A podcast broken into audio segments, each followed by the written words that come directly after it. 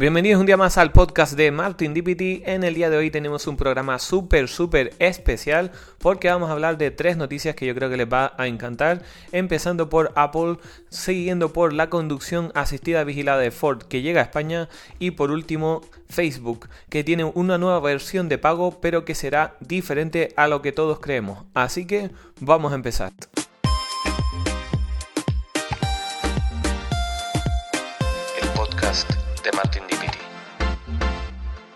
Y arrancamos hablando de la compañía de Cupertino. Sabemos que el mes pasado de septiembre se lanzaron los nuevos iPhone 15, ese modelo que venía con una carcasa de titanio que tantos problemas ha dado y que tantas personas resulta que han dejado atrás sus móviles por el hecho de que se rompían con una facilidad tremenda. Hemos visto vídeos en internet de personas que conseguían destruir sus dispositivos móviles simplemente haciendo palanca con sus dos manos, algo que llegó a impresionar mucho a la comunidad y que puso en alarma a los fabricantes de iPhone. Estamos hablando, como no, de dispositivos de alta gama, móviles que cuestan más de 1000 euros y que ahora mismo están saliendo al mercado con varios errores, entre otros el del calentamiento excesivo que han reportado varios usuarios al utilizar aplicaciones que son de uso normal. O sea, no estamos hablando de que empezaran en DaVinci Resolve a editar un vídeo. Por lo tanto, lo que ha pasado es que estos usuarios han dejado reseñas negativas indicando que su iPhone se estaba calentando demasiado al usar Instagram, sobre todo, es donde han habido ese gran número de quejas en las diferentes stores, en este caso de la Apple Store, pero que también se han extendido a los foros de Internet. ¿Qué pasa con Instagram? Que genera un exceso de computación bastante grande porque tiene muchas tareas en segundo plano. Ahí es donde ocurre el problema porque, por ejemplo, Instagram eh, requiere la localización del usuario y también, pues bueno, gracias a ello se nutre su algoritmo y le presenta las opciones de ocio más cercanas a él y demás. Digamos que tiene una finalidad clara y definida, pero lo que genera es que el móvil en segundo plano esté trabajando un montón y que cuando se esté utilizando la aplicación genere muchísimo calor. ¿Cuál ha sido la solución de Apple? Pues han querido mm, bueno, resolver esa combinación de errores de software en iOS 17 con un parche exclusivo para la reducción de consumo de los nuevos iPhone. Esto ¿Qué conlleva para el usuario? Pues que si nosotros eh, accedemos a actualizar nuestro dispositivo, en cuanto a batería no debería cambiar nada, repito, no debería cambiar nada, aunque suele pasar que cuando actualizamos iOS eh, resulta que las baterías dejan de tener la misma vida útil. Y por el otro lado, lo que sí pasa es que tenemos una actualización de los procesos en segundo plano, por lo tanto dejará de hacer tanta computación y el móvil perderá algo de potencia de cálculo. Quiere decir que ya no será informáticamente tan potente como antes, con el fin de reducir esa cantidad de calor generada en los dispositivos. La pregunta del millón es, Martin, ¿tú actualizas a la última versión de iOS 17? Si son actualizaciones de seguridad, es más que recomendable hacerlo, porque normalmente los parches de seguridad es porque ha pasado algo bastante gordo y Apple se ha dado cuenta y quiere solventarlo lo antes posible, como aquel carácter hindú que si se mandaba un iPhone, el iPhone se quedaba totalmente bloqueado, pues ese tipo de cosas son las que nosotros tenemos que evitar para que nuestros dispositivos sigan funcionando de forma correcta y segura. Pero al estar hablando de este tipo de parches, bueno, yo he encontrado una solución alternativa que es utilizar el modo ahorro de batería. No solo tengo más autonomía con mis dispositivos, sino que a la vez también reduzco el consumo, alargo la vida útil de la, de la batería y por otro lado pues no tenía ese problema de sobrecalentamiento no es lo más recomendable, no es, digamos, tampoco lo más cómodo. Cuando estás cargando el móvil llega al 80% y automáticamente el móvil entra en modo normal, quita el ahorro de batería por lo que tienes que estar reactivándolo cada vez que pasa, aunque puedes, pues, vamos a decir que crear una, un disparador que cuando llega al 80% de batería se ponga solo, pero vamos, que es un trabajo extra todo lo que estoy diciendo. Yo simplemente lo hago porque con cada actualización el parámetro de vida útil de las baterías suele bajar un determinado tanto por ciento. Eh, tanto es así que los móviles más actualizados de las últimas generaciones llegaban a tener con un año de vida útil eh, un 87% de vida de la batería eh, que te quedaba para cargas completas. Así que bueno, yo la verdad es que en ese sentido soy un poco escéptico porque creo que sí hay una pequeña obsolescencia programada en ese sentido y que bueno, ese exceso de computación puede ser compensado con la parte del ahorro de batería, que básicamente es lo mismo, pero sin actualizar y sin dejar que esa actualización afecte a otros parámetros de nuestro dispositivo.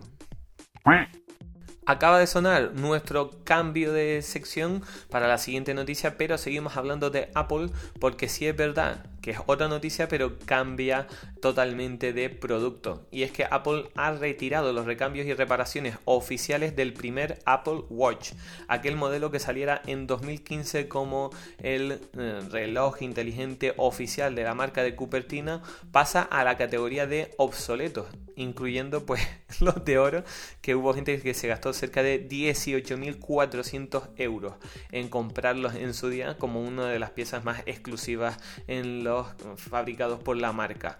Repararlos será mucho más difícil debido a que ya no se surtirá de piezas por parte del distribuidor oficial, que en este caso es Apple, y necesitará piezas no oficiales que habrán que buscarlas en otros mercados. Apple es una compañía que, bueno, tiene una tasa de vida de recambio bastante amplia. Estamos hablando de que cualquier producto de Apple ahora mismo tiene 7 años de recambios disponibles. Quiere decir que la vida útil del dispositivo va a estar asegurada por esos 7 años si quieres repararlo. No quiere decir que tenga una garantía de 7 años, que es muy diferente. Ahora Europa, por ejemplo, con su nueva normativa, eh, obliga que sea 3 años la garantía de cada dispositivo electrónico. Y en este caso hasta 7 es donde da eh, recambios Apple para que puedas repararlos, arreglarlos o cambiarle alguna funcionalidad y mejorar a tu dispositivo. Es una noticia bastante interesante porque resulta que ya nos estamos dando cuenta de todo el tiempo que llevamos utilizando los Apple Watch. Desde el año 2015 es una pasada, 8 años ya que llevamos y esa séptima y octava generación que ya tenemos en el mercado pues son una pasada con los Apple Watch Ultra. Así que vamos a ver cómo va avanzando este mercado y esperemos que no estén obsoletos los Apple Watch 2 para el próximo año, aunque tiene toda la pinta de que harán lo mismo. En el primer capítulo de la sexta temporada hablábamos acerca de ese accidente que hubo en Escocia con un vehículo MG chino. En este caso tenemos que hablar de algo que está pasando en España porque lo nombramos por encima pero no entramos en detalle. Y es que la conducción asistida vigilada de Ford ha llegado a nuestro país. Lo ha aprobado el ministerio y el software Blue Cruise, que así se llama eh, esta gran maravilla de la ingeniería que permite que un eh, coche vaya directamente circulando por nuestras carreteras españolas sin que tengamos que tocar el volante y sea totalmente autónomo, ha permitido que un vehículo circule por algunas autovías sin necesidad de que el conductor toque el volante o pedales. ¿Cuánto va a costar este servicio? En principio va a ser muy barato porque va a ser como un servicio del coche. Estamos empezando a ver lo que ya BMW intentó implantar en su día hace unos años porque resulta que querían que ciertas funcionalidades del coche fueran eh, de pago. Empezaron con cosas que no tenían ningún tipo de sentido, como por ejemplo la calefacción, pero sí terminaron con algunas, mm, vamos a decir, eh, partes técnicas que sí requieren de servidores, servicios de internet y demás, como por ejemplo puede ser la detección del vehículo en cualquier parte del mundo o esas llamadas que puedes hacer las vía satélite, pues todo este tipo de servicios que pueda requerir algo más que lo que el propio vehículo eh, tiene configurado y comprado como hardware propio, pues sí entiendo que pueda tener una cuota de servicio. En este caso, la conducción asistida vigilada de Ford, que llega a España ya, o sea, ya tenemos coches que pueden circular de esta manera porque ya está aprobado y es legal, eh, costará 25 euros al mes. A mí la verdad es que no me parece caro porque es 25 euros al mes por básicamente tener un chofer. Estamos hablando de que podemos circular prácticamente desde Galicia hasta Madrid por muchísimos tramos de autovía en los cuales, pues bueno, son carreteras eh, relativamente rectas. Estamos hablando de carreteras de varios carriles, muy bien señalizadas, muy bien pintadas, que no tienen esos problemas donde nos encontramos, por ejemplo, aquí en Canarias, que las carreteras secundarias algunas dan hasta pena pasar por ellas. Y en este caso, pues eh, sí está permitido el uso de este eh, vehículo porque de forma autónoma es capaz de reconocer de forma correcta lo que es las carreteras y poder circular sin provocar accidentes es lo que se espera y es lo que también, pues bueno, muchas personas utilizarán para esos largos trayectos que muchas veces se nos hace tedioso, pero que de esta manera yo creo que va a ser mucho más fáciles de llevar. Y para finalizar el capítulo de hoy, la verdad es que tengo algo que yo creo que a nuestros usuarios no les va a gustar y tampoco les va a gustar a nadie que dependa su negocio de las redes sociales y es que Facebook y TikTok empiezan a poner tarifas mensuales para sus cuentas y no precisamente por el verificado como ya se hizo en Instagram y Facebook hace poco, esas dos compañías de meta, sino que en este caso Facebook pedirá 15 euros al mes por detener la captura de datos que hace de forma regular. Sabemos que cuando nosotros instalamos las aplicaciones aceptamos una cierta cantidad de términos y condiciones en los cuales ahí esas eh, compañías pues bueno tienen el derecho a llegar a ciertos datos nuestros y hacer los perfiles para después pues bueno eh, tener esa finalidad comercial y publicitaria que es lo que venden a su gran público. En este caso, los residentes de la Unión Europea que sean usuarios de Instagram o Facebook y no quieran ver publicidad ni que sus acciones y datos sean analizados para el fin de que generar esos perfiles y luego poner nuevos anuncios o venderlos a compañías mm, como posibilidad para mostrar sus productos, podrán tener la posibilidad de pagar esa tarifa mensual de 15 euros, que bueno, es cara en el sentido de que si sumamos el verificado con la tarifa mensual, pues serán 32 euros que tienes que estar pagando eh, de forma continua simplemente para utilizar dos aplicaciones que antes eran gratuitas. La buena noticia es que si no quieres tener estas ventajas, no tienes que estar pagando la mensualidad, o sea, va a seguir saliendo gratis el uso de la aplicación. Pero bueno, todas aquellas personas que son más celosas de su privacidad, de su intimidad y que no quieren tener esa eh, parte expuesta en internet, pues ahí van a tener la posibilidad de pagar esos 15 euros mensuales y esos 16,99 si quieren aparecer como verificadas. Yo, por ejemplo, tengo mi cuenta de Instagram verificada por Meta y la verdad es que he notado muchísimo cómo me ha cambiado el alcance desde que tengo la palomita azul del verificado en la misma. Y esto es más que nada por el hecho de que ellos premian aquellas cuentas verificadas a la hora de darle esa difusión en su contenido. Lo vemos también, por ejemplo, en los comentarios de los posts. Los verificados siempre aparecen a la punta arriba. O también, por ejemplo, cuando hay que hacer compartidos, normalmente aparecen antes los de los verificados. ¿Qué pasa? ¿Que eh, vale la pena? Yo creo que sí. Creo que es una inversión que aquel que sea profesional del sector de, de las temas de las redes sociales, pues le va a venir muy bien el tema del verificado, ya sea que lo tengas o que lo compres. Y por el otro lado, pues bueno, es una manera también de tú, si has hecho un trabajo de años, si has querido tener esa repercusión o ese reconocimiento y, e Instagram, después de 14.543 millones de veces que tú se lo has pedido, no te lo ha dado, pues tienes ahí la posibilidad de por fin tener tu palomita azul, que para muchas personas es tan importante y tanto que se vendieron millones desde que salió la posibilidad de activarla. Y ahora no suena el pato porque seguimos hablando de tarifas mensuales en redes sociales, pero cambiamos de tercio. Y vamos a hablar acerca de TikTok. TikTok es una plataforma que como sabremos salió de Musicali que bueno, ha tenido muchísimo éxito entre los más jóvenes, sobre todo porque tiene una gran capacidad atractiva en cuanto a los bailes, la difusión y donde se ha premiado muchísimo al principio con una gran cantidad de seguidores a todos aquellos que empezaban a hacer de forma constante contenido en la plataforma. ¿Qué ha pasado? Que es como todo, ah, hubo un trend inicial que posicionó a TikTok muy potente, pero claro, cuando un seguidor se consigue muy fácil, pues no tiene el mismo valor que por ejemplo ocurre en Instagram. ¿Y a qué me refiero con esto?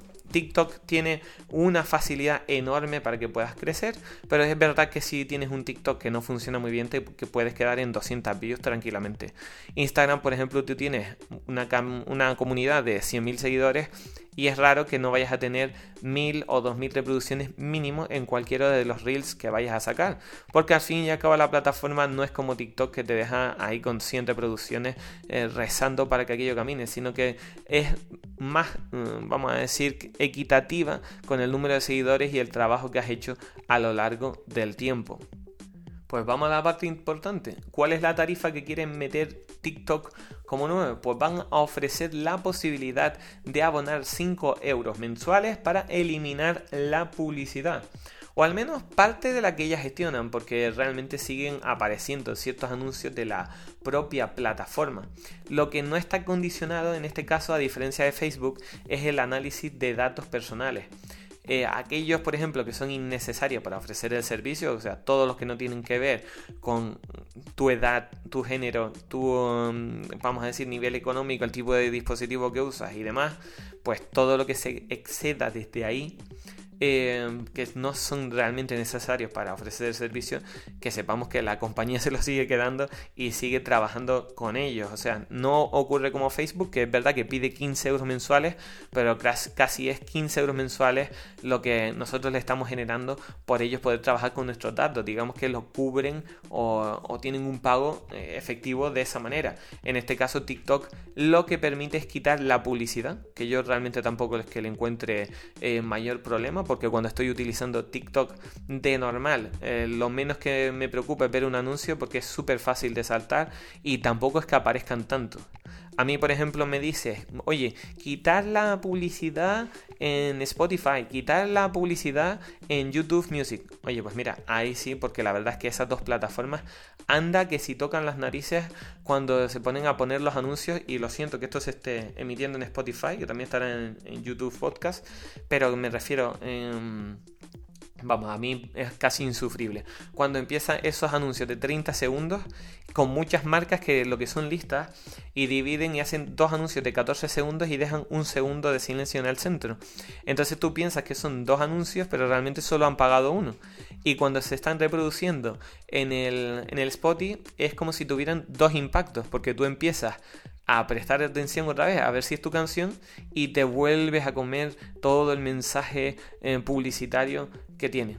Oye, no me voy a quejar de la publicidad porque todos vivimos de ellos, todos los que nos dedicamos a las redes sociales eh, ganamos y comemos gracias a los patrocinios, pero en este caso sí es verdad que lo veo más que justificado que TikTok haya hecho este tipo de pasos, más que nada porque aquellas personas que les es muy molesto y que utilizan muchísimo la plataforma, pues bueno, 5 euros al mes por quitar ese, esa parte publicitaria, creo que es algo que si te encanta, pues estará más que justificado. Bueno, y en nuestro calendario tecnológico he de destacar que el próximo 15 de noviembre tenemos los premios Shataka en Madrid. Vamos a tener la posibilidad de estar allá. La selección para entradas sale el día 24 para todas aquellas personas que se quieran apuntar y acudir al evento de forma presencial. Va a ser como siempre en el Cine Capitol, en plena Gran Vía en Madrid. Y yo estoy deseando que llegue. Este año no voy a tener eh, nominación, no voy a estar ahí como una de las personas como posible para subir al escenario y recoger el premio, pero sí voy a estar seguro presenciando los premios y bueno, disfrutando de lo que es el mayor evento tecnológico del año a nivel de península. Porque bueno, sí es verdad que están los eShow, sí es verdad que hay otras ferias que son bastante potentes a nivel de tecnología, pero digamos que unos premios a los mejores dispositivos y después el premio a la comunidad, que fue con el que terminé sacándome la foto el año pasado en esa fiesta post premios y que bueno, tanto dio que hablar, eh, pues resulta que esos premios son los que realmente reconocen más eh, la parte técnica y propia del sector como tal, que son los propios dispositivos y la comunidad que los utiliza. De todos modos, les iré avisando por mi Instagram y YouTube. Así que estén atentos a mi Instagram, MartinDipity, y YouTube también con el mismo nombre, donde les iré comentando poquito a poco cuándo van a hacer estos eventos, cuándo van a tener lugar en hora para, y en streaming para si lo quieren ver desde casa Y bueno, yo creo que es una muy buena oportunidad para si te gusta eh, saber pues cuál es la mejor nevera, cuál es la mejor cocina, cuál es el mejor coche, pues ahí vas a poder verlo de primera mano y vas a saber qué dispositivo puedes comprar con la mejor relación calidad-precio para el siguiente año. Y bueno, nos vamos despidiendo por aquí. La verdad es que se me ha pasado muy rápido este programa. Espero que a ustedes les haya gustado tanto como a mí. Y nos vemos pronto. Yo la verdad es que, bueno, estoy intentando hacer este podcast diario. De hecho, este podcast el anterior y el próximo son tres que tengo que grabar del tirón antes de irme a Tenerife porque tenemos la gala Corazón de Oro el viernes y la eh, gala del el concurso de cosplay el sábado Así que tenemos mucho contenido por delante, gracias a Dios, y vamos a ver cómo va saliendo todo. Gracias a todos por estar ahí. Recuerden dar una reseña positiva, un corazoncito en este Spotify para que no se pierdan ningún episodio y nos vemos en el próximo capítulo.